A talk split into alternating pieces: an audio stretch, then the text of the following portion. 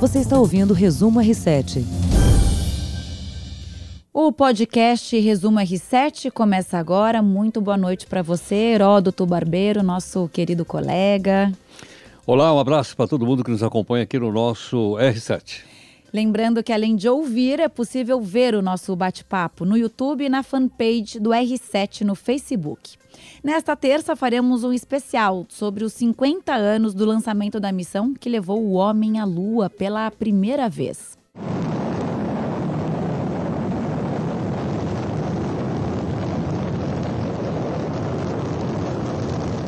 Gente acabou de ouvir um barulho real do lançamento da nave Apollo 11.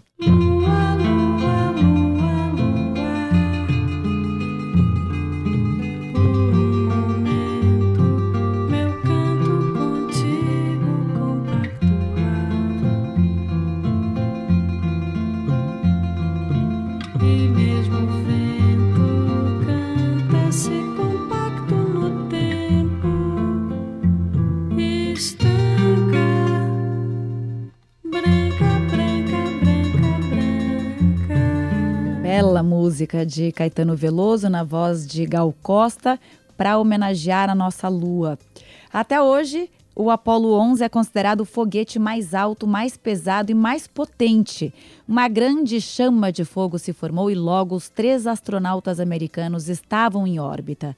Foram, no total, oito dias, três horas e 18 minutos de viagem pelo espaço. Finalmente, no dia 20 de julho de 69, o homem pisa na Lua.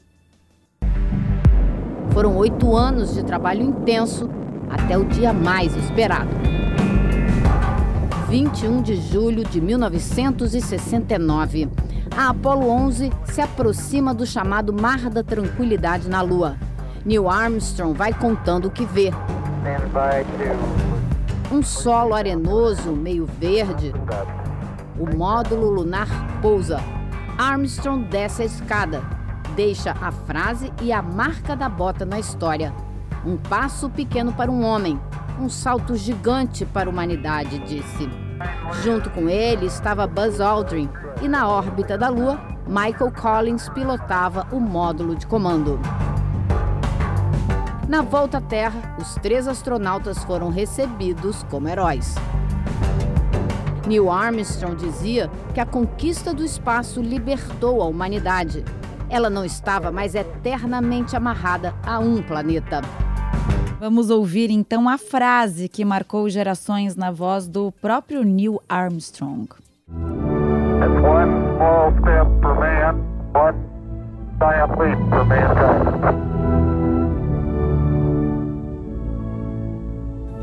Um pequeno passo para o homem, mas um grande passo para a humanidade, né, Heródoto?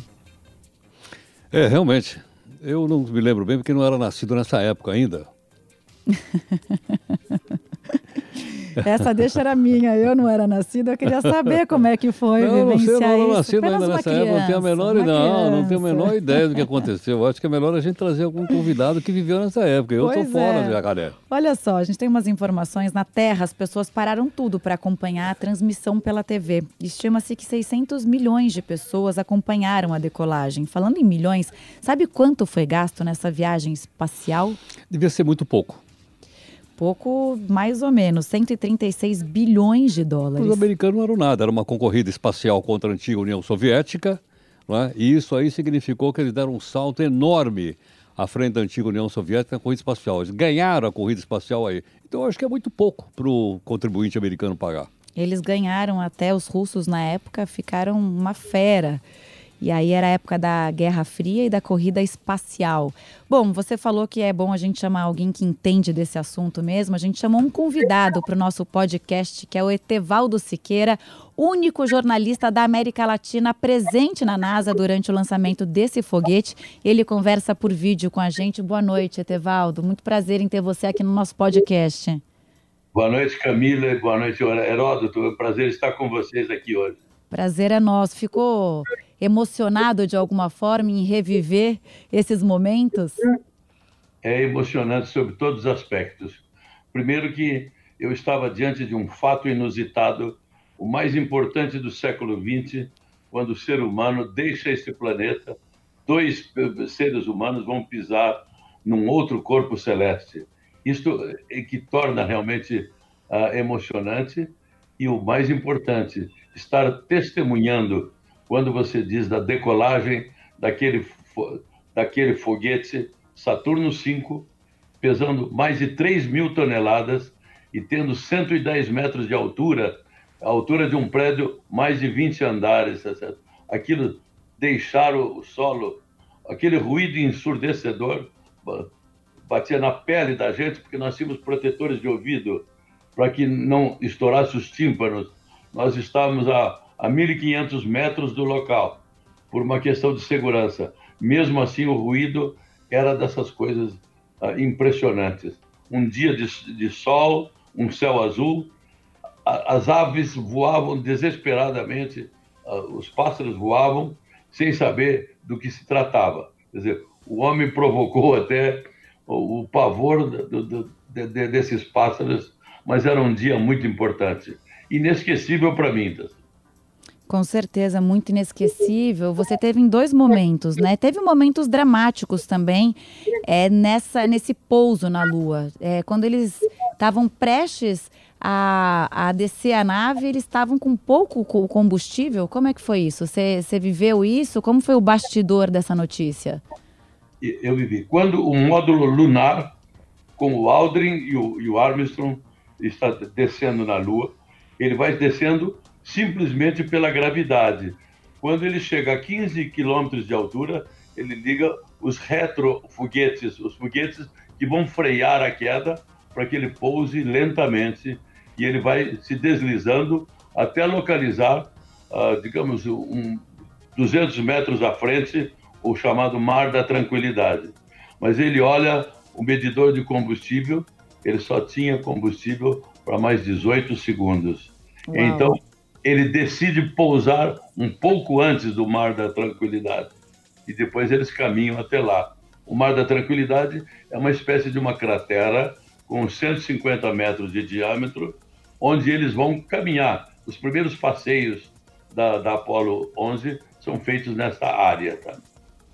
A gente viu ali na reportagem a Heloísa Vilela falando que o solo era arenoso, meio verde. Você já pensou, Heródoto também e Etevaldo, qual é a sensação de pisar? Alguns astronautas falaram que aquela poeira lunar era macia como a neve, é, embora estranhamente abrasiva. E aí que o cheiro dela é, era cheiro de pólvora queimada. E aí eles trouxeram, obviamente, um exemplar aqui para a Terra e esse, esse exemplar da areia lunar ou do solo lunar, aqui na Terra perdia o cheiro. É uma coisa muito impressionante. Fiquei pensando nessas, nessas coisas, tentando vivenciar o que eles é, conseguiram naquele momento mostrar para todo mundo. O que, o que é impressionante na narrativa e na visão que nós tínhamos uh, da, pela televisão, uh, imagens que chegavam diretamente lá em Houston, por exemplo, é que uh, eles, eles, em primeiro lugar, antes de desembarcar, a NASA pediu que eles descansassem. Então, os dois astronautas dormiram durante quatro horas, porque o estado deles, a pulsação cardíaca era tão acelerada que uh, eles queriam dar o máximo de segurança e tranquilidade a tudo que seria feito a partir do primeiro passo do Armstrong. Uh, eles dormiram e eles tinham um, um, despertador de ouvido e a NASA o chamou depois de quatro horas, chamou os dois e disse: está na hora de trabalhar, meninos. É a frase que eles. E aí então o Armstrong abre a porta, arma aquela pequena escada da, da, da, do módulo lunar e, e hesita bastante. Ele espera assim cerca de 15 segundos olhando a paisagem ele queria para conhecer mais de perto, antes de tocar o pé nesta areia macia que você fala. Era como ele disse, era como estar pisando num, numa camada de talco, tão fina que ela era e afundou. Tanto que ele, ele só tocou o pé e já, já ficou aquela marca que se tornou um símbolo da conquista da Lua, a foto do primeiro passo. Né? O pequeno passo para o homem, um grande passo para a humanidade. ele até gaguejou, nós vivemos aí, ele fez uma pequena pausa entre a primeira parte da. que ele estava tão nervoso que ele achava que ele não conseguia. Ele repetiu essa frase durante uma semana antes, para No entanto, chega na hora, o momento é de tanta emoção. Não sai como ensaiado, com certeza não sai, né, Tevaldo? E como foi para você é, ouvir que ele tinha é, falado essa frase, pisado na lua? Como foi o corre-corre ali entre os jornalistas? Foi igual a quando o Brasil ganha, por exemplo, um final de Copa do Mundo, todo mundo se abraçando, uma grande festa? Eu imagino assim. Foi. Uh, do ponto que nós estávamos, eu estava olhando através de uma vidraça grande, onde havia o Centro de Controle de Missão.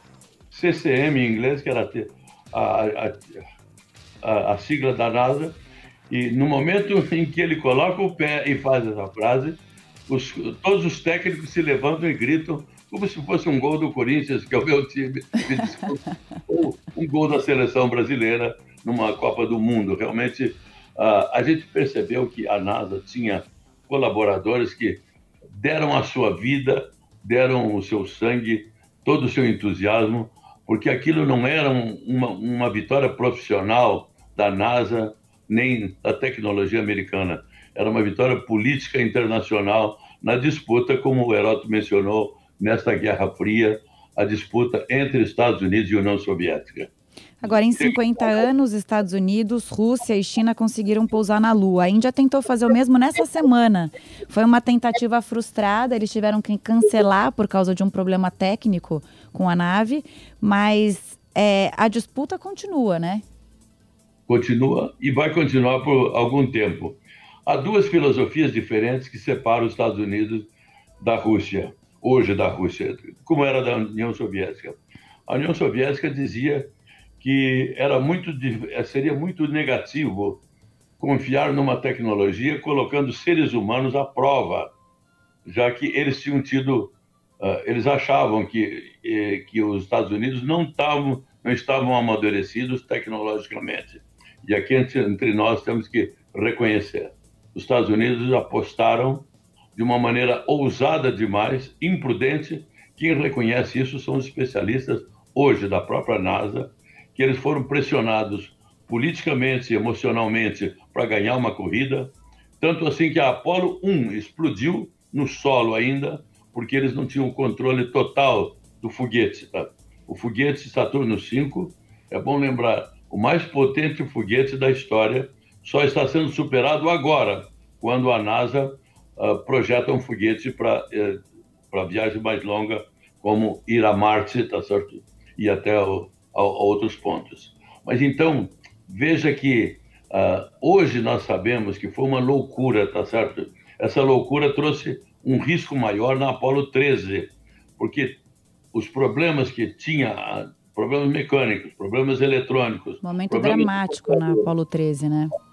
Eu estou falando com vocês por um computador de mesa comum no entanto, esse computador tem o dobro da capacidade de todos os computadores que a NASA tinha em 1969. Tá?